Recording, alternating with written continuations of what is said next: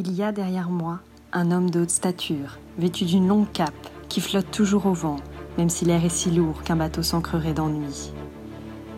Il y a derrière moi un homme de haute stature, avec un chapeau conique en paille qui lui recouvre les yeux, et un sabre si long qu'il effleure le sol par moments. Je n'ai jamais croisé son regard, mais sa bouche s'étire parfois en un mince sourire. Lorsque je pars en guerre, il se place à mes côtés, sa droiture me sert d'exemple. Lorsque mes tentatives se soldent par des réussites, je le vois se réjouir pour moi. Et lorsque j'échoue, que mon corps est à deux doigts de lâcher, alors il se glisse sous ma peau et m'empêche de tomber, exosquelette invisible. Ce samouraï qui m'épaule est apparu lorsque j'ai compris quelle douleur pouvait engendrer les interactions humaines. L'amour, bien sûr, mais aussi la haine et l'amitié, l'empathie et la colère.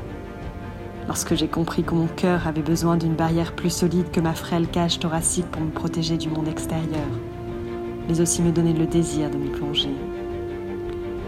Il est ce courage lorsque ma peur me dévore le ventre, ce calme lorsque je décide de céder à mon envie, cette froideur qui me fait tourner les talons quand la gêne me prend aux tripes, cette dignité lorsque je m'enfuis en marchant et que mes larmes coulent, cette sérénité pour que ma voix ne se brise pas à te dire adieu.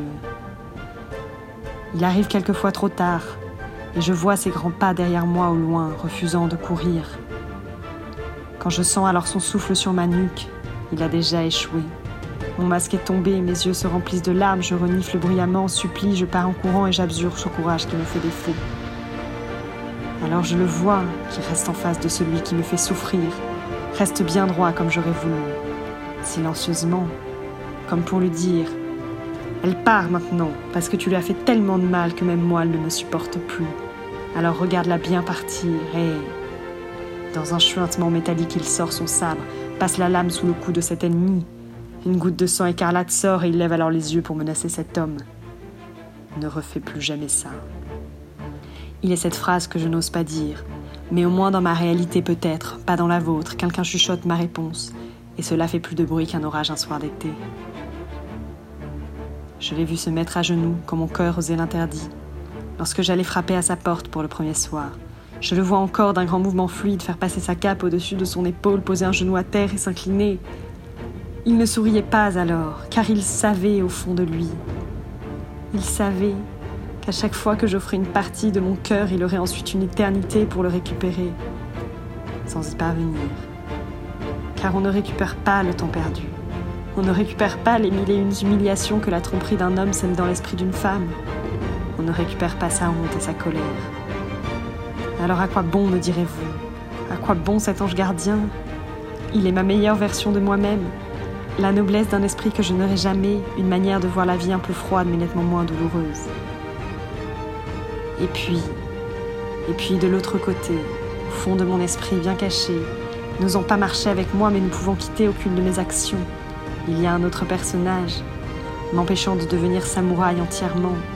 Il y a dans l'arrière-cour de mes pensées une enfant pleine d'espoir, une petite fille aux cheveux emmêlés et au cœur d'artichaut. Elle vit dans une pièce colorée à deux pas de l'océan, et la brise marine lui amène les rêves les plus fous de cet ailleurs qu'elle n'a jamais vu. Elle est celle qui prend tout à cœur, qui est prête à aimer le premier qui passera, à tout donner, à écrire des bêtises lorsqu'elle a bu un coup.